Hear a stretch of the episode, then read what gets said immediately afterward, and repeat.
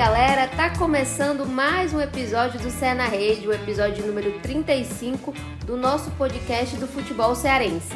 Eu sou Beatriz Carvalho, repórter do Globoesporte.com.br e eu tô aqui mais uma vez com André Almeida, Davi César e Luciano Rodrigues.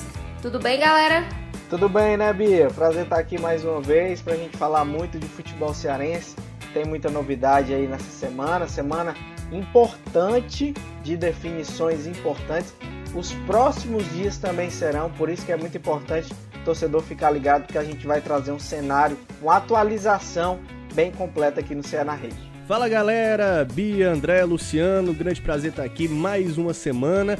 Como o André já falou, uma semana movimentada no futebol cearense, né? As expectativas para o retorno dos jogos vão ficando cada vez maiores, os clubes já se movimentam, a gente já terá mais retornos na semana seguinte, então a gente está aqui para comentar todas essas novidades, toda essa movimentação. Fica ligado até o final que tem muita coisa boa.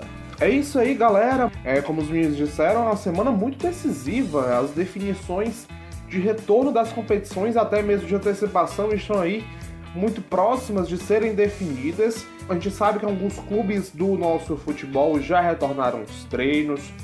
Também é uma semana muito decisiva também para os rumos do Nordeste, principalmente da Copa do Nordeste.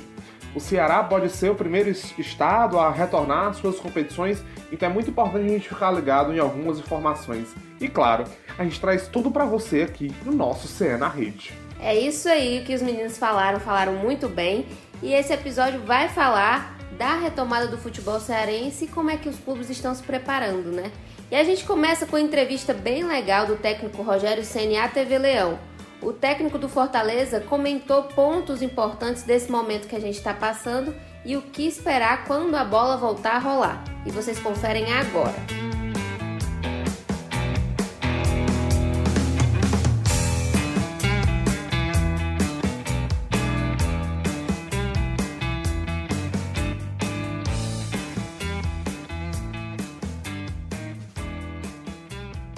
Sene, como você acredita que será a volta do futebol no Brasil? É muito difícil falar sobre isso, porque a gente se preocupa é, primeiramente com a vida do ser humano, né? É... E o futebol, é, em tese, não é algo essencial, né? Eu acho que é algo secundário, entretenimento. Ele é muito importante, logicamente, para o restante da população, que às vezes tem que ficar em casa, né? Poder assistir ao futebol é algo que, que leva ao entretenimento e a distração, né? A gerar sentimentos. Eu acho que isso é importante. Mas em contrapartida, eu não sei se todos os clubes estão prontos para uma volta nesse momento. Eu acho que tem que se pensar muito bem, com calma e, e a eu acho que aí cada estado né, vai ter que decidir de acordo com a situação né, da saúde de cada estado, cada secretaria de estado vai ter que pensar bem antes de, de dar início no campeonato. Claro que você vê os jogadores, eu trabalho com eles todos os dias, eles querem, né, querem jogar, querem voltar a treinar o 11 contra 11, situações de, de confronto, né?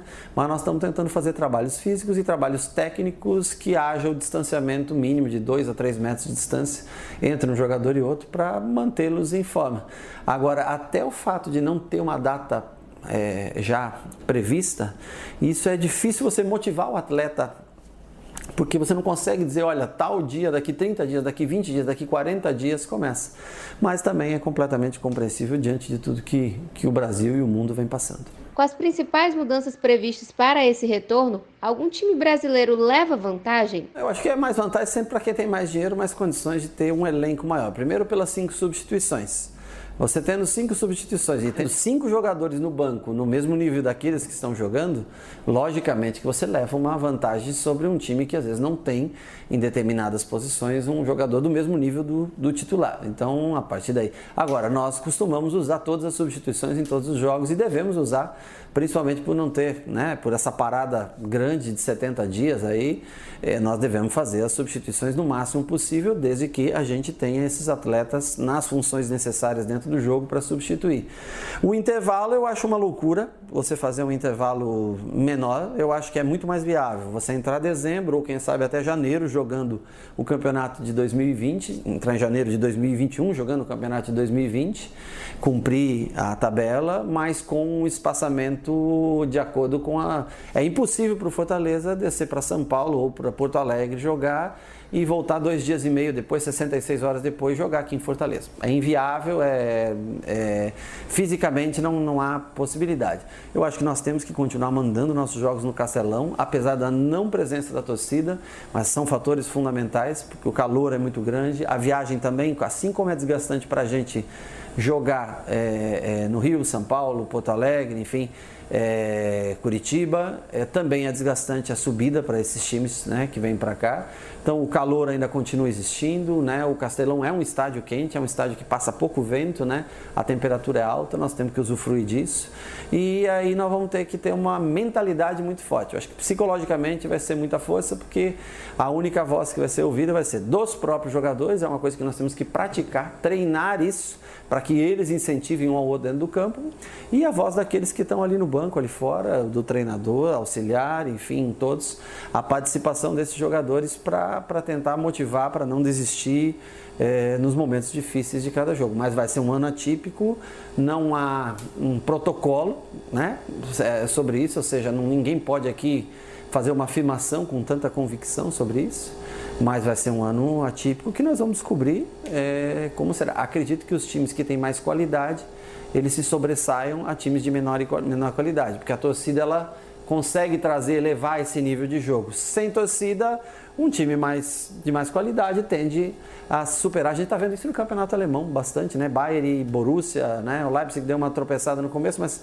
assim, os times da frente estão ganhando né, com mais facilidade dos times da parte de trás da tabela. Mais facilidade do que durante a competição normal com, com presença de público. Que sonhos você ainda quer realizar no Fortaleza? Muitos. Eu gosto muito daqui, gosto muito do, do, da cidade, gosto do clube. Gostaria de poder cada vez mais melhorar a estrutura do Fortaleza, porque eu acho que é só através da estrutura que você vai no futuro, a médio e longo prazo, é, poder, quem sabe, chegar e ter mais sucesso numa competição internacional, que você vai poder se manter numa Copa, numa, num Campeonato Brasileiro na Série A mas eu, meu, meu sonho palpável é tentar repetir um ano, que é muito difícil, como foi 2019, né, em acontecendo o campeonato cearense e a Copa do Nordeste, tentar brigar novamente pelos dois títulos, nós sabemos que é muito difícil.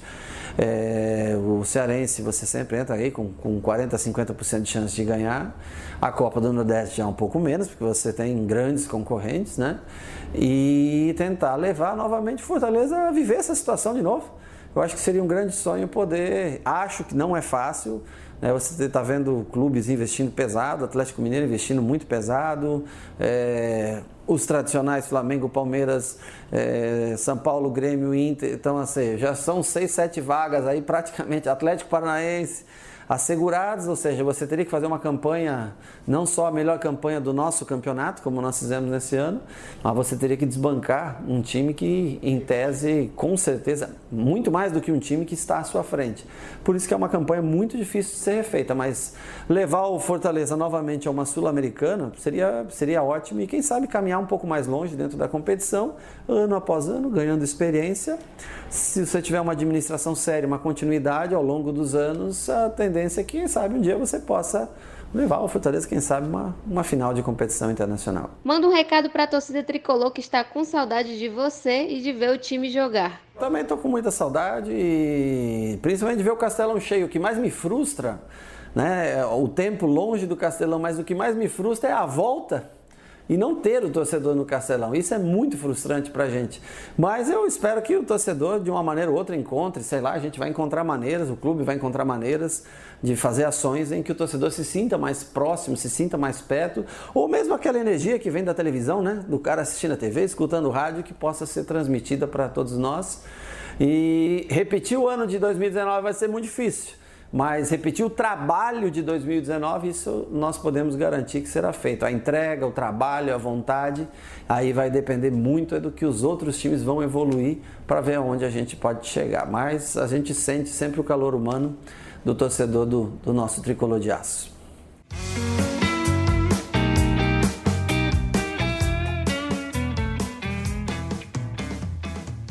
Então, foram muitos pontos interessantes aí nessa entrevista do Rogério Ceni. É, ele que a gente não viu falar muito durante esse período de quarentena, né? A gente só soube que estava ali acompanhando os atletas, é, que estava é, ligando para os atletas, tinha sempre esse, esse cuidado especial com os jogadores. E aí a gente pode ver agora algumas opiniões bem claras, né? Uma que me chamou bastante atenção foi essa questão das mudanças previstas para esse retorno. É, a gente sabe que quando voltar, vai ser permitido aos clubes fazer cinco substituições por jogo. E também outra questão que vem sendo discutida é essa do intervalo de 66 horas entre um jogo e outro. Inclusive já se colocou até, já se tentou até trocar para um intervalo de 48 horas. Há essa conversa mas a gente sabe que ainda é um tema bem polêmico, não é isso? Isso aí, o Ceni até ponderou muito essa questão na entrevista, é, citando a inviabilidade, principalmente para clubes do Nordeste, né, na questão logística, em ir para o Sudeste, ir para o Sul, voltar a tempo de, de ter um jogo aí. É, e quanto menor o intervalo de jogo, menores são as possibilidades dessa logística ser viável, né? Então o Ceni falou bem aí que não há possibilidades físicas e logísticas de ter um intervalo tão curto de jogo é, para principalmente clubes do Nordeste. Então ele foi defensor da proposta de alongar a temporada, né? Em vez de fazer a temporada até dezembro, como é o usual, alongar até janeiro, até o ano de 2021 ainda na temporada de 2020 para que as coisas possam ser feitas com maior tranquilidade. Eu devo dizer que a minha opinião é, converge com essa do Ceni. Eu acho que também é uma possibilidade melhor deixar essa temporada rolando até 2021, até mesmo para poupar os atletas de um desgaste físico que possa até ocasionar lesões, né? Mas ele ponderou muito bem essa questão do intervalo dos jogos. E André Almeida, alguém leva vantagem aí? Você concorda com o Ceni que realmente que alguns elencos leva vantagem?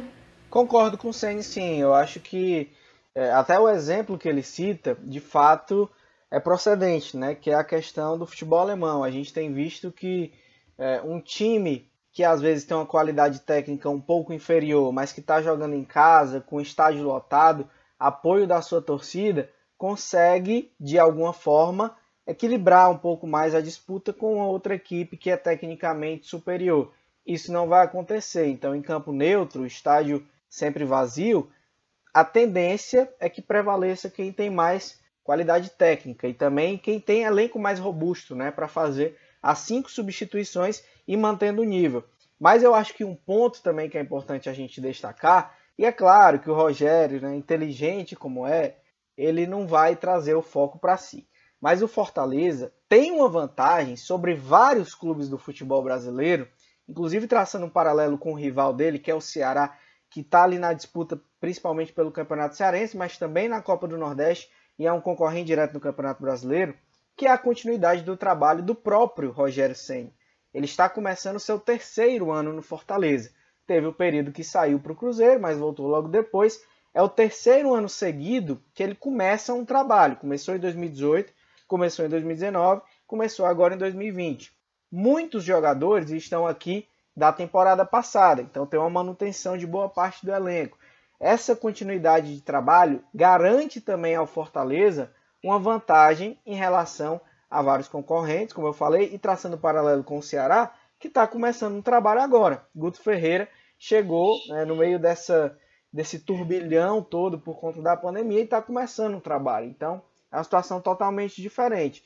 Então acho que o Fortaleza também leva uma vantagem em relação a isso. Claro que ele não vai chegar e vai publicamente falar isso, né? Porque vai acabar trazendo para si um holofote que para visão interna deles pode ser desnecessário. Então joga o favoritismo para outras equipes, mas o Fortaleza leva vantagem sim nesse aspecto. Isso, André. Ele tem essa questão da continuidade, jogadores que já conhece e também tem muita confiança da diretoria, né? O Marcelo Paes até deu uma entrevista para você falando que queria que ele continuasse aí no comando até o fim de 2021. Pois é, Bia. E claro que torcedor do Fortaleza, tudo que mais quer é que o Rogério sempre fique aqui o mais tempo possível, né? Achei legal porque o Rogério, ele é sempre muito sincero e transparente e às vezes até de uma forma que as pessoas se espantam, assim, né? Às vezes ele ele fala mesmo muitas coisas que as pessoas, ah, o Rogério reclama, o Rogério isso e aquilo, mas eu acho que ele sempre fala o que ele pensa. E ele não tem muito essa de fazer política, digamos assim. E ele falou abertamente, né, perguntado sobre ah, os sonhos que você tem né, no Fortaleza. É, e ele falou: Olha, tenho muitos. Gosto muito da cidade, gosto muito do clube. Quero ficar aqui para poder melhorar cada vez mais a estrutura do Fortaleza. É assim que a gente vai, a médio e longo prazo, ter mais sucesso, participar mais vezes de competição internacional. Enfim, ele foi uma fala diferente até da que ele já teve em outros momentos, em que ele falava: Ah, não sei por quanto tempo vou ficar aqui, em quanto tempo eu permanecer vou fazer o meu melhor e etc. Agora ele já fala dizendo, ó, eu quero ficar aqui, gosto muito daqui. Então já é uma fala que traz uma, uma, um sentimento de confiança a médio e longo prazo muito maior para os torcedores do Fortaleza. Essa foi a percepção que eu tive e conversando com muitos tricolores também. Não sei qual é a visão de vocês. Queria ouvir também o que, é que vocês entenderam dessa fala do Rogério. Mas para mim ficou bem claro e achei até um viés, uma perspectiva bem animadora através dessa fala dele. Sim, sim. Inclusive a pergunta é feita assim: que sonhos ainda tem a realizar com Fortaleza? Ele logo responde que muitos, né? Tem muita coisa para realizar ainda. Inclusive ele fala de estrutura que a gente vê que ainda está rendendo essa construção do, CT, do centro de excelência do clube é, e também a questão de estar sempre evoluindo e, quem sabe, chegar a uma final de uma competição internacional. A gente sabe que isso é uma coisa bem a longo prazo, né? A gente vê na, nas palavras dele que é um trabalho que vai evoluindo temporada a temporada. É, o Fortaleza participou da Sul-Americana pela primeira vez, de uma competição internacional pela primeira vez nesse ano. Então, para chegar no final de competição internacional, então ele realmente deve estar tá visando aí sonhos a longo prazo. É verdade. É interessante notar também nesse discurso do, do Senna, até o André falou, é, sobre essa sinceridade, também o, o sentimento de, per, de, pertencimento né, que o Ceni tem, tanto com o clube como com a cidade agora. Isso que a Bia falou sobre coisas a longo prazo converge muito com a gestão do próprio Fortaleza, né, na figura do Marcelo Paes como presidente, mas da diretoria como um todo, e também no modo do Ceni executar as coisas, essa questão de botar a mão na massa em relação à reforma do CT, a pedir melhorias estruturais. Claramente é uma coisa que a gente vem, sempre vem falando, não é uma mentalidade de um treinador que vem para passar alguns meses. É, um, é a mentalidade de um treinador que realmente se preocupa com o clube, se preocupa com o legado que vai deixar e tem essa visão a longo prazo, independentemente de até quanto tempo ele vai ficar, se é até o final da temporada de 2020, se é se haverá uma extensão, mas a gente vê esse sentimento de carinho e de pertencimento com o clube, é uma coisa muito legal também de se destacar. Agora eu fiquei pensando, pessoal, é, o que, que, passou na cabeça do Ceni? Como é que ele lidou com essa situação de, de, pandemia? Porque é um técnico que tem um caráter extremamente competitivo, né? E até ele até falou na, na entrevista que é difícil até motivar os jogadores nesse retorno sem uma perspectiva de volta, né? Sem uma data certa para o retorno. É uma coisa que me chamou bastante atenção também. Como é que deve estar tá esse clima lá dentro do PC? É, nesse período de pandemia, a gente da imprensa não está tendo acesso aos treinos, né? Tá uma coisa um pouco mais limitada por toda essa situação. E, e, o clube vem mandando imagens, vem mandando informações, mas não tem como a gente ter esse feeling, né? De como está sendo os treinamentos lá dentro, de como o CN está utilizando metodologias para incentivar o pessoal, porque de fato, na mentalidade do atleta é muito difícil você se preparar e dar o gás e continuar com um treino de alta intensidade sem saber quando se volta, sem saber contra quem se volta, né? Sem saber em quais circunstâncias as coisas vão voltar. Ah, se vai ser sede única, ah, se vai ser é, como era antigamente em vários estados, mas é uma questão interessante. E gostei também do fato dele ter levantado a bandeira de jogos no Castelão, né? Jogos em casa, apesar de sem público, que é uma coisa que vai ser marcante, vai ser significante essa diferença do Castelão sem a força da torcida do Fortaleza, no caso desses jogos do Ceni, ele levantou a bandeira, né, de manter jogos no Castelão, de não ter sede única, principalmente em relação ao Brasileirão, porque de uma maneira ou de outra é um fato também que é positivo para o Fortaleza no enfrentamento desses clubes eixo é, Sudeste Sul, né? Pois é, Davi. O... Até mesmo a percepção que as pessoas têm de fora aqui da região Nordeste e de outros países da América do Sul. A gente sabe que o Rogério Ceni ele tem uma carreira muito consolidada como goleiro no São Paulo. Ele criou identificação de quase 25 anos de time no, nos principais times do país e conquistou é, Libertadores, é, Mundial de Clubes da FIFA, três Brasileirões, enfim, vários títulos que o Rogério Ceni tem como jogador. Ele, depois de uma passagem muito apagada pelo São Paulo e também de um período muito conturbado que ele passou pelo Cruzeiro no ano passado, o Rogério ele consegue se consolidar como um técnico que várias pessoas já pensam que ele lá na frente pode chegar numa seleção brasileira, por exemplo. E voltando um pouco naquele outro assunto que eu tinha falado do centro de excelência, é, nessa semana a academia ficou pronta, né? Mais uma etapa concluída aí dessa reforma, dessa construção. E é muito interessante esse relacionamento que o Rogério Ceni tem com essa com o centro de excelência, que é realmente um legado que ele quer deixar para o futuro, para a torcida, para o clube, para os atletas que vão utilizar. E outra coisa que o Davi falou, que o Ceni falou que me chamou a atenção, foi essa questão mesmo de chamar a torcida, mesmo que, claro, os jogos serão com portões fechados, mas ele falou que essa questão da torcida é um, um a mais, é, que dá força a mais ao time, que alguns clubes da Alemanha, inclusive ele citou o exemplo, é, estão sentindo essa falta da torcida e eu queria saber de vocês, vocês acham que o torcedor faz muita diferença? A falta do torcedor, no caso? No caso do Fortaleza, sem dúvidas nenhuma. Porque a gente sabe que ano passado o Fortaleza ele estava no top 3 de média de público de toda a Série A do Campeonato Brasileiro. Repetiu o grande feito de 2005 quando foi a segunda maior torcida presente no estádio, atrás apenas do campeão Corinthians em 2005. E no ano passado a gente via muito o Castelão passar com muita facilidade de 30, 35 mil torcedores em jogos do Fortaleza. Em jogos até contra adversários de menor expressão do futebol nacional. E a, e a torcida, pela festa que é feita e também pela entrega, como se fosse basicamente uma via de mão dupla, cria uma identificação única para o jogador, uma atmosfera, uma atmosfera que qualquer, qualquer time que vem jogar aqui já fica um pouco ressabiado. A gente sabe que ano passado o Fortaleza colocou 50 mil pessoas no estádio para enfrentar o Flamengo e perdeu para o Flamengo num detalhe. E estava com o time considerado reserva.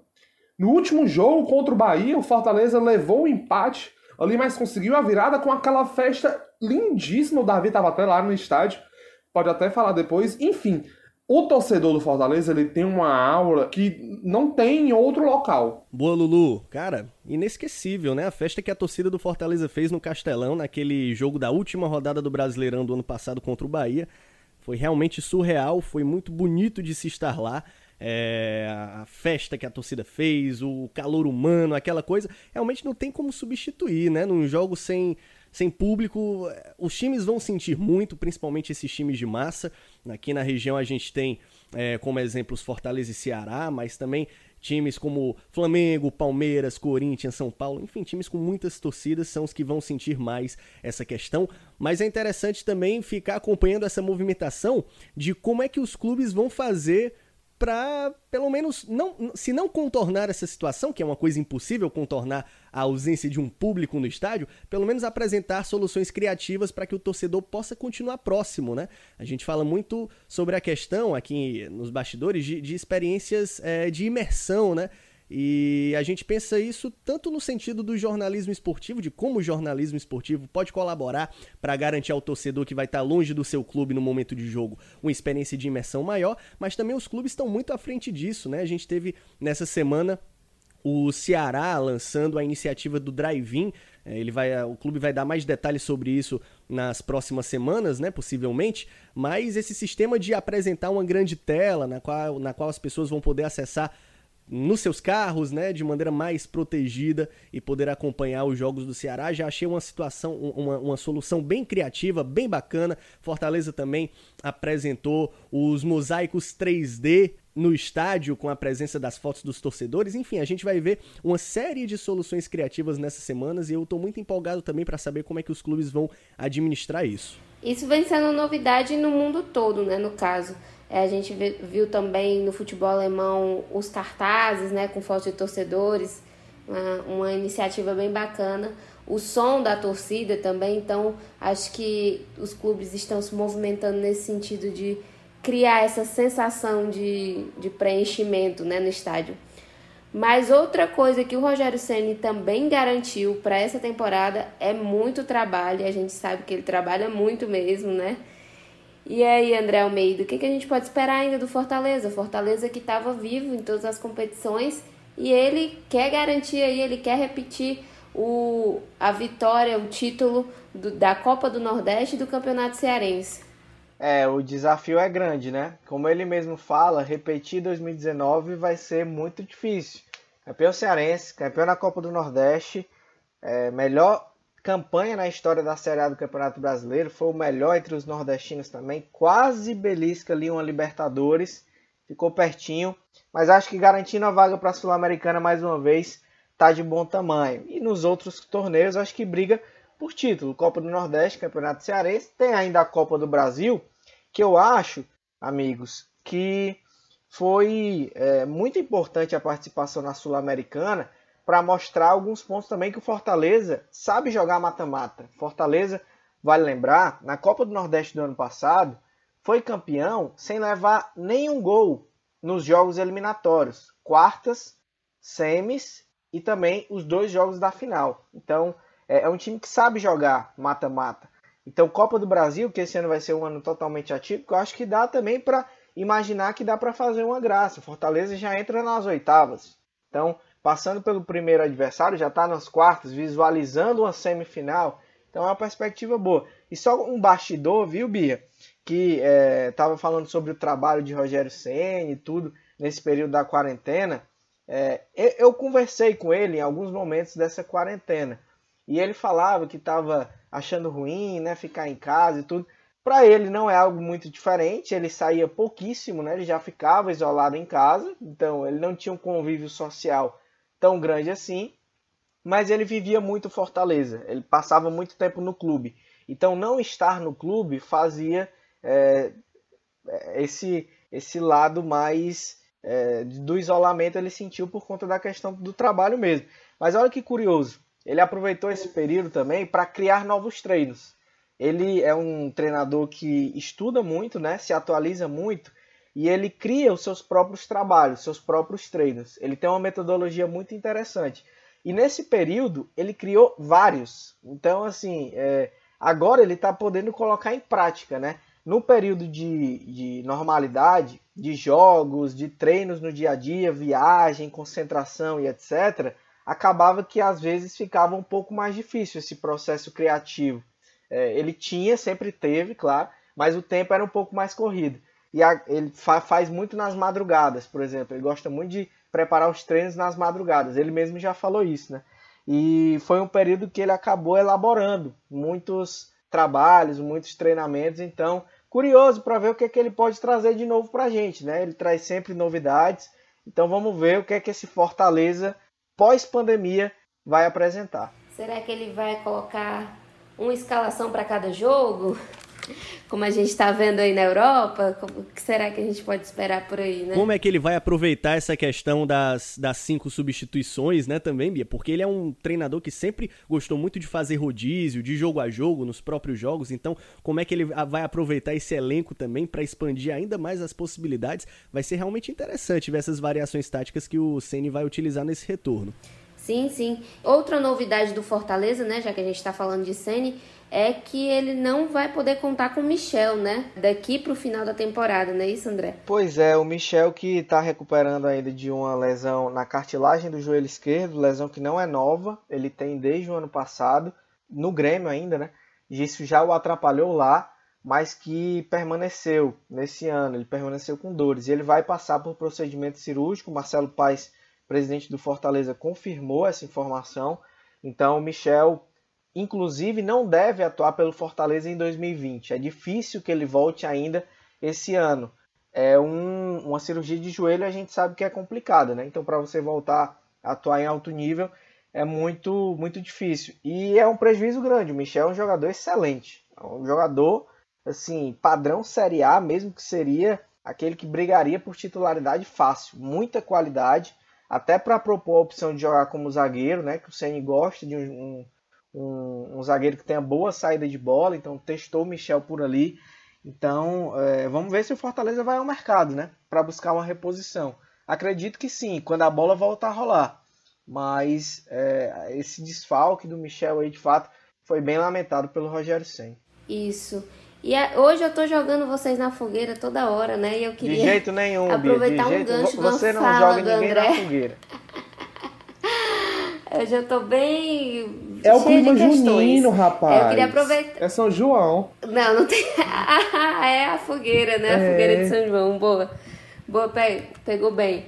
Mas eu queria aproveitar um gancho do André, que foi a questão de possivelmente conseguir novamente a vaga na Sul-Americana e um bom resultado na Copa do Brasil.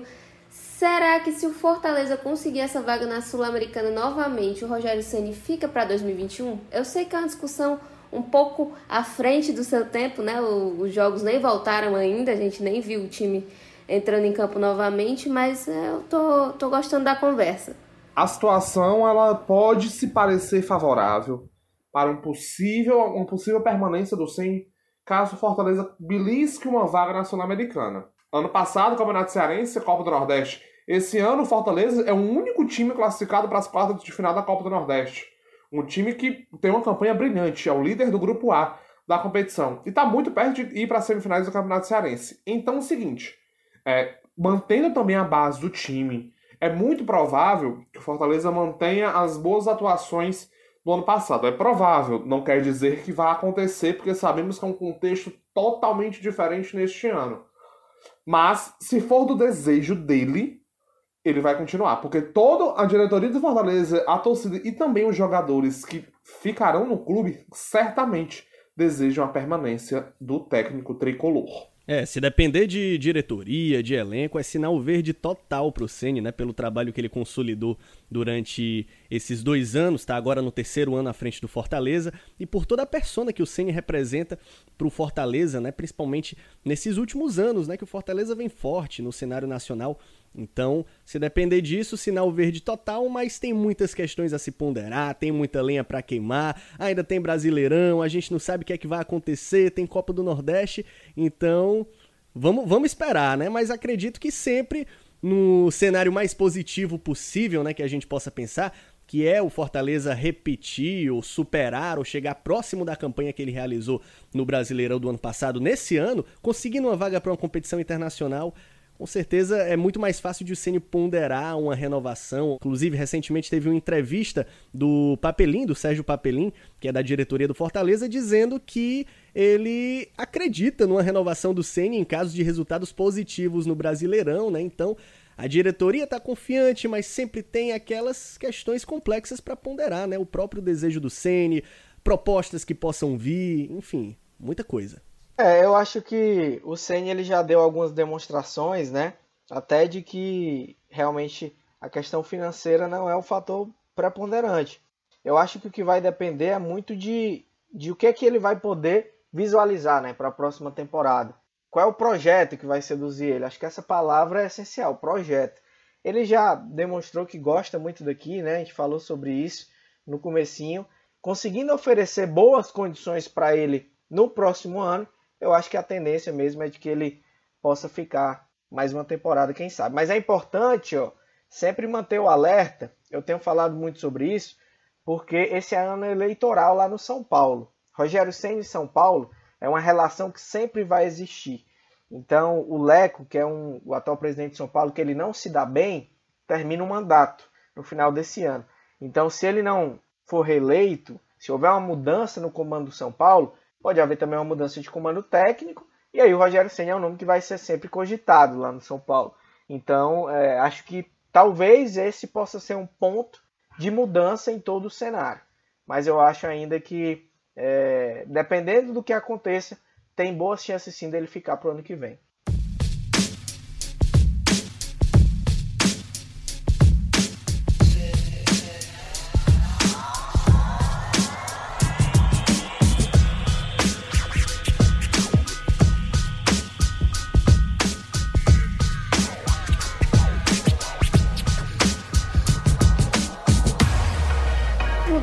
De assunto e ainda puxando um gancho da fala do Ceni, ele falou sobre essa questão de, de que nem todos os clubes estão prontos para essa volta, né? Não se sabe se todos os clubes estão realmente prontos. E a gente entra agora em outra parte do episódio em que a gente apresenta um panorama geral dos outros clubes do Campeonato Cearense. Nós mostramos quem já começou a treinar, o que mudou e esses detalhes que, que a gente sabe que está rolando antes mesmo da bola rolar, os bastidores. O André Almeida está acompanhando de perto é, a questão do protocolo de volta aos jogos do Campeonato Cearense. Eu queria que o André falasse um pouco como é que está isso aí. A federação queria adiantar essa volta para o dia 6 de julho, mas como é que está isso aí, André? Pois é, Bia, o protocolo está nas mãos hoje né, do governo do estado. Então já está na mesa do Camilo Santana, digamos assim, governador. E depende apenas de análise e aprovação do próprio governador e do grupo né, de trabalho ali, do núcleo que é responsável pela retomada das atividades econômicas no estado do Ceará. É, há uma expectativa nos bastidores muito grande de que vai ser aprovado e que os jogos poderão ser retomados na primeira quinzena de julho, né? Ali entre o dia 6, dia 12, mais ou menos, dia 6, dia 8, dia 12. A expectativa é de que essas sejam datas que já possam ser remarcadas as partidas. Então, nos próximos dias é muito importante o torcedor acompanhar como é que vai ser o desenrolar dessa situação. Repetindo, o protocolo já está pronto, já está finalizado, foi feito com base em protocolos europeus, com orientações da CBF, é, a Federação Cearense de Futebol tomou a frente, mas contou também com a participação do Ceará, do Fortaleza, os departamentos médicos. Então, é, foi tudo elaborado e sendo aprovado, a gente deve ter o sinal verde aí para as partidas é, serem remarcadas. E é importante tanto a nível estadual, né, para o Campeonato Cearense, como também pela questão da Copa do Nordeste, né? A gente sabe que a definição de qual sede receberá os jogos restantes da Copa do Nordeste é, vai partir da CBF, mas a CBF vai saber como é que está a situação de cada um dos estados, né? Então, havendo essa liberação, havendo aqui no Ceará condições de já realizar jogos, acho que o estado do Ceará é, ganha uma boa margem de favoritismo para ser escolhido como essa sede. Mas será que a situação está favorável no governo? Né? A gente sabe que o protocolo de retomada está avançando, a gente já está na segunda fase, mas os números de casos ainda estão um pouco elevados. Como é que vai ser isso aí? A, a expectativa de que haja essa aprovação é porque no futebol, no, nas atividades envolvendo futebol, os treinos aí né, de Ceará, de Fortaleza, agora a gente já tem os outros clubes do estadual retornando, as coisas têm acontecido de forma monitorada e controlada. Então esse é um argumento. É, outro argumento é de que é, seria realizado com portões fechados, por exemplo. Então seriam menos pessoas envolvidas naquela atividade do que, por exemplo, um shopping center que já está aberto, já, os shoppings já estão funcionando e há um fluxo de pessoas lá maior do que haveria nos jogos de futebol, por exemplo. Então esse é outro argumento utilizado é, para que se possa haver a liberação. Então há um, um entendimento nos bastidores, é um processo de convencimento, né, claro, que vai ser também com base nos dados, mas há um entendimento assim de que a coisa está caminhando para ser aprovada. Beleza. E o Globoesporte.com.br está acompanhando isso de perto, né, com as matérias do nosso querido André. E também publicou durante essa semana uma série de reportagens com detalhes sobre cada clube que ainda segue na competição estadual. E a gente começa trazendo alguns detalhes sobre o Ferroviário, Fortaleza e o Ceará com Davi César. Perfeito, Beatriz Carvalho. Vamos começar falando do Ferroviário, né? Um time que teve muitas movimentações durante a semana. O Ferroviário tem histórias interessantes aí para a semana, histórias que ainda estão se desenrolando, porque a gente está gravando esse podcast numa quinta-feira e o Ferroviário é, anunciou hoje que o técnico Anderson Batatais, que era o técnico até que a gente tinha cravado na matéria, mas vai ter que atualizar esse detalhe, Hoje, quinta-feira, dia que a gente está gravando, o técnico Anderson Batatais deixou o comando do Ferroviário, vai ser auxiliar do Atlético Goianiense, clube que vai participar da Série A do Brasileirão. Fazer esse levantamento, esse balanço do que ocorreu durante essa pandemia e de como o Ferroviário vai voltar. Bem, geralzão, resumo: o Ferroviário é o único clube que está classificado para as semifinais do Campeonato Cearense, é líder, tem um jogo a mais também, é, conquistou 13 pontos em 6 jogos, 4 vitórias, um empate e uma derrota.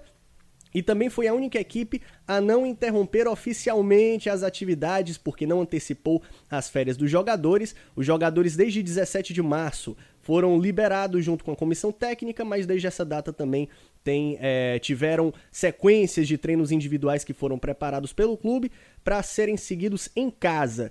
Esse modelo de treinos individuais começou, é, é, seguiu até dia 7 de maio, que foi a data em que o departamento físico do clube começou a fazer treinos coletivos, só que de modo virtual. E aí o Ferroviário tem retorno aos treinos presenciais, marcado para o dia 27 de junho, então é uma data bem próxima, vai começar já já.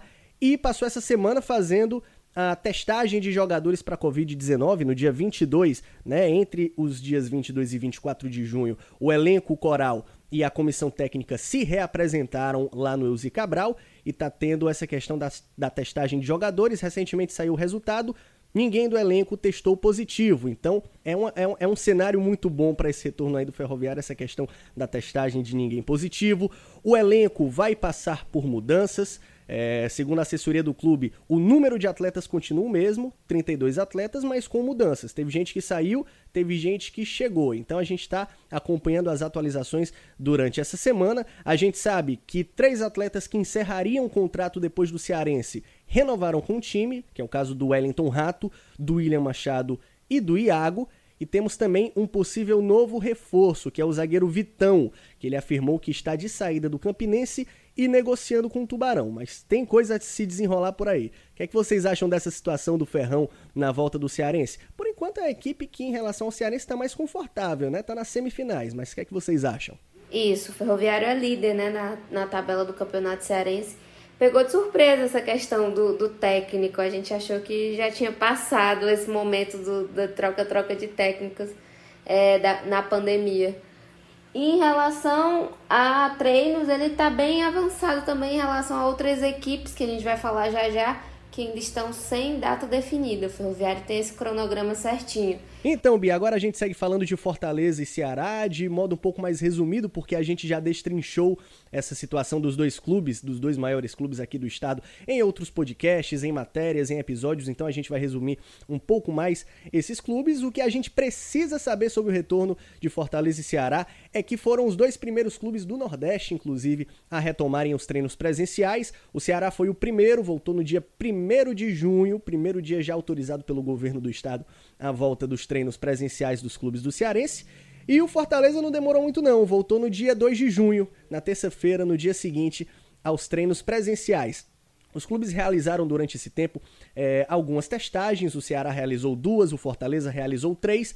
No resultado mais recente das testagens para Covid-19, nenhum atleta positivo para a doença no elenco, então também é um cenário bem bacana para os times nesse retorno. É um cenário que dá tranquilidade, que dá mais calma, porque imagino que além de todas as questões, desgaste físico, parada de 70 dias, pelo menos esse fato de não ter ninguém positivo no elenco é sinônimo de duas coisas. Primeiro, que o protocolo rígido está funcionando, está dando resultados bons. E segundo, resultado de maior tranquilidade em relação a esse retorno. É isso aí, Davi. Outra questão é que agora o grupo com os testes negativados e com elenco completo, eles estão entrando numa nova fase do protocolo, que é a de treinos em equipes maiores, em conjuntos maiores, né? No caso, agora o Fortaleza e o Ceará vão poder fazer os treinos táticos. Estão aguardados. É a terceira semana de treinos da equipe e eles vão poder avançar conforme estava já determinado no protocolo. E uma coisa legal é que nós da equipe do Globo Esporte abrimos a caixa de perguntas nas redes sociais e também nos nossos perfis do Twitter para o torcedor mandar questões para a gente. Vocês podem ficar falando com a gente pelas redes sociais sempre e a gente procura fazer esse canal, né? Tentar responder um pouco. E o David GM Braga perguntou o seguinte: os times menores terão problemas com relação ao desempenho comparado aos grandes? Aí colocou um emojizinho do vovô e do leão. E eu respondo, se vocês quiserem me complementar, é, terão sim, muito provavelmente terão sim problemas.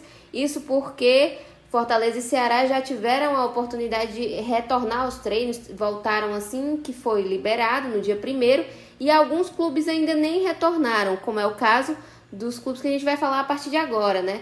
O Davi falou do Ferroviário, que já está com cronograma, mas tem alguns clubes que nem cronograma tem. Vou falar a partir de agora do Guarani de Sobral, do Atlético Cearense e do Calcaia. O Guarani de Sobral passa por uma crise financeira que foi reforçada pela pandemia né, do novo coronavírus.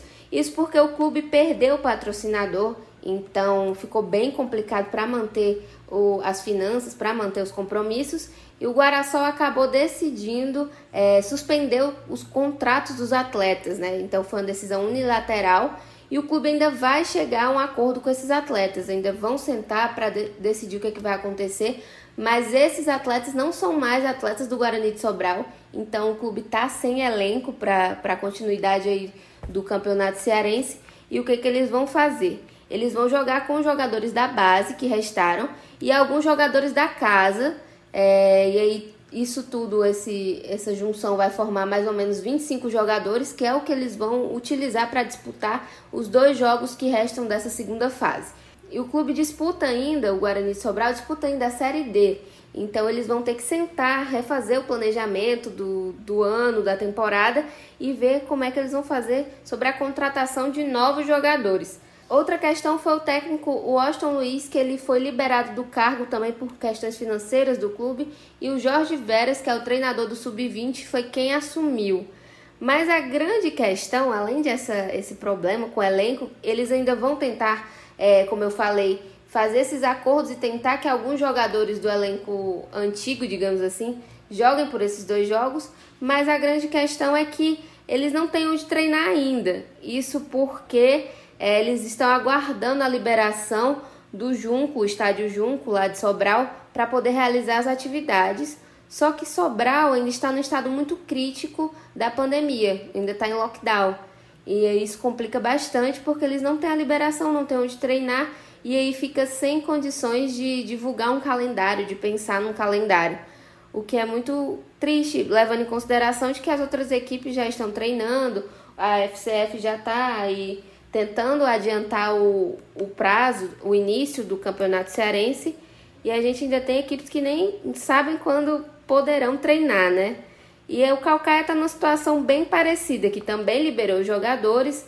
É, ele, o Calcaia ficou com apenas cinco jogadores que tinham um contrato mais longo. E aí está tentando essa reformulação também com jogadores da base, é, tentando fechar acordos e assim sucessivamente para tentar finalizar a participação no campeonato e conquistar, quem sabe, a segunda vaga na Série D do Campeonato Brasileiro 2021. E aí outra questão é que o Calcaia também trocou de técnico. O Paulo Chardong é, fez um acordo com a diretoria, encerrou a passagem pelo Calcaia e quem chegou para assumir nesses dois jogos que restam para o Calcaia do Campeonato Cearense foi o Oliveira Canindé. Uma situação bem parecida com a do Guarani de Sobral, só que o Calcaia ele não tem mais chance de classificação. O que ele está tentando mesmo é essa vaga na Série D. Já o Guarani de Sobral já está praticamente classificado, né? Mas tem que é, jogar esses dois jogos para garantir mesmo 100%, 100%. O Atlético Cearense, ele já tem um, um cronograma, ele tem um protocolo de retorno é, e já fez a testagem do elenco e do técnico, o técnico que é o Raimundo Wagner. Todo mundo já passou por testagem e o que, que o Atlético Cearense fez nessa parada? Ele seguiu pagando os jogadores integralmente, encerrou os contratos mais curtos, né? Que os contratos que iam só até é, o meio do ano, até maio, que era quando deveria acabar o Campeonato Cearense, mais ou menos. E ficou com os jogadores de contratos mais longos para disputar a continuidade do, do estadual. Então ele, ele tem elenco, ele está numa situação bem melhor do que as dos outros dois. Alguns jogadores que ficaram foi o Bolota, o Anderson e o Carlão. E eh, falando um pouco do protocolo rapidamente, do, do cronograma, eles também fizeram um protocolo assim como Ceará e Fortaleza, inclusive foi um pouco adaptado, e também o da federação. E essa primeira fase será de treinos individuais, a segunda fase de treinos divididos com os atletas divididos em duplas e trios, a terceira com grupos maiores de cinco atletas e a quarta fase com um grupo inteiro, que é a que Ceará e Fortaleza já está chegando. Então é uma situação bem delicada a dos grupos, dos clubes menores é, do Campeonato Cearense. E agora o Lulu apresenta os que, os que restam, né? Barbalha, Pacajus e Floresta. Vamos começar pelo Barbalha e pelo Pacajus. Todo esse problema político do Barbalha também reverberou no time. O elenco foi totalmente dispensado, assim como o técnico João Severo. O Barbalha fechou uma parceria com o União. O União daqui de Fortaleza, ele é da segunda divisão do Campeonato Cearense. E o União vai emprestar tanto o elenco quanto o técnico Kelvin, que tem passagens pelo São Paulo e também pelo Corinthians, para a continuidade do Campeonato Cearense. Vale lembrar que esse ano o Barbalha já disputou a Copa do Brasil. Ou seja, é a situação, a situação política do Barbalha no momento está muito tensa e também financeira. O clube perdeu patrocínios por causa da pandemia e dispensou todo o elenco. Ou seja, o Barbalha vai, aos poucos, vai tentando cumprir a tabela e, e pensando na temporada do ano que vem. Quanto ao Pacajus, o Pacajus ele só tem mais um jogo, mas a situação do Pacajus é diferente pelo seguinte aspecto. Dos oito times do Campeonato Cearense, só Pacajus, Fortaleza e Atlético Cearense mantiveram técnico. No caso do Pacajus, o Júnior Cearense. Pacajus é a lanterna, tem apenas três pontos. E, depois de tanta confusão por causa dessa pandemia do novo coronavírus, o, o Pacajus ainda está um pouco indefinido quanto a essa situação. É o único clube que não sabe ao certo o que vai fazer. O clube é, planeja voltar aos treinos apenas 15 dias antes da, de quando for definido o retorno das competições. Ou seja, o clube ainda não sabe quando vai voltar aos treinos, visto que o clube só tem um jogo a ser disputado. Então a situação ainda um pouco indefinida no Pacajus. O elenco eles mantiveram alguns jogadores, mas ainda sem muitas informações e esclarecimentos sobre o Pacajus.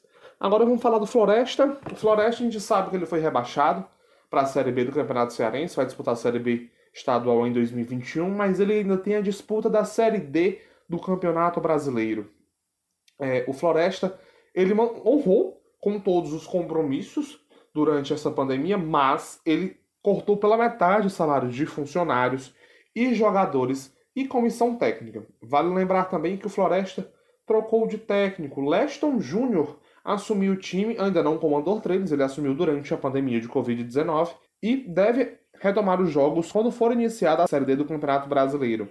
Eles mantiveram alguns jogadores também, não houve tantas dispensas, eles também estão nesse período de receber alguns jogadores que foram por empréstimo, e eles vão ser comandados principalmente pelo experiente Leanderson, que tem passagem também pelo ferroviário.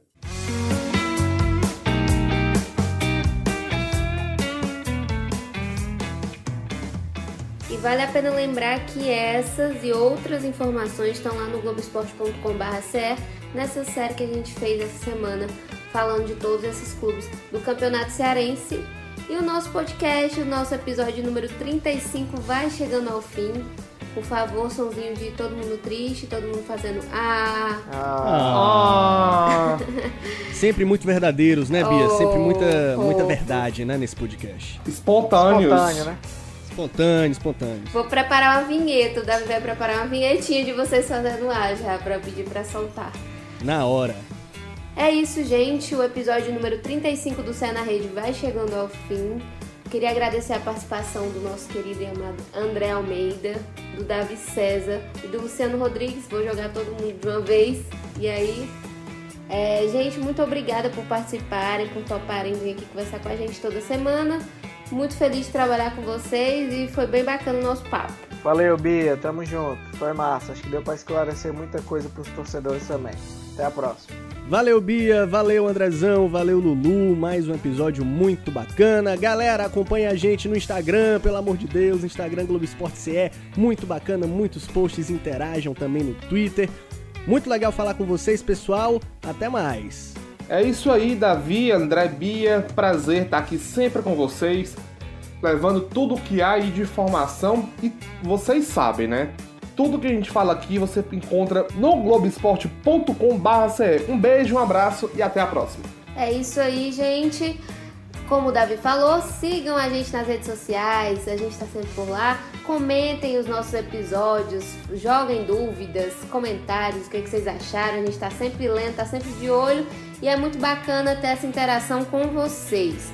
Lembrando que esse podcast está disponível também na Apple Podcasts, na Google Podcasts e no Pocket Casts. Você pode ouvir a qualquer hora, fazendo qualquer coisa.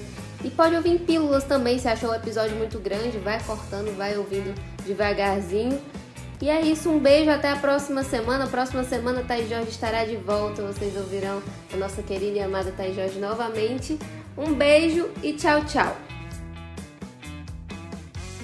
Esse podcast foi editado por Davi César com coordenação de Rafael Barros e gerência de André Amaral.